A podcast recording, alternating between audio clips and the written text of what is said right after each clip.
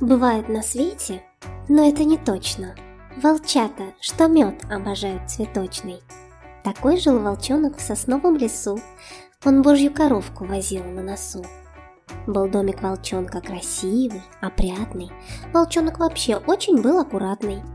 Был друг у него, медвежонок-сосед. Волчонок его приглашал на обед. Вы спросите, как же, волчонок медведя? Ведь должен он сразу волчонком быть съеден. До этого точно, друзья, не дойдет. Медведь приносил другу сказочный мед. Мед сладкий, душистый, янтарный и свежий, в бочонке из-под полодачи медвежьей.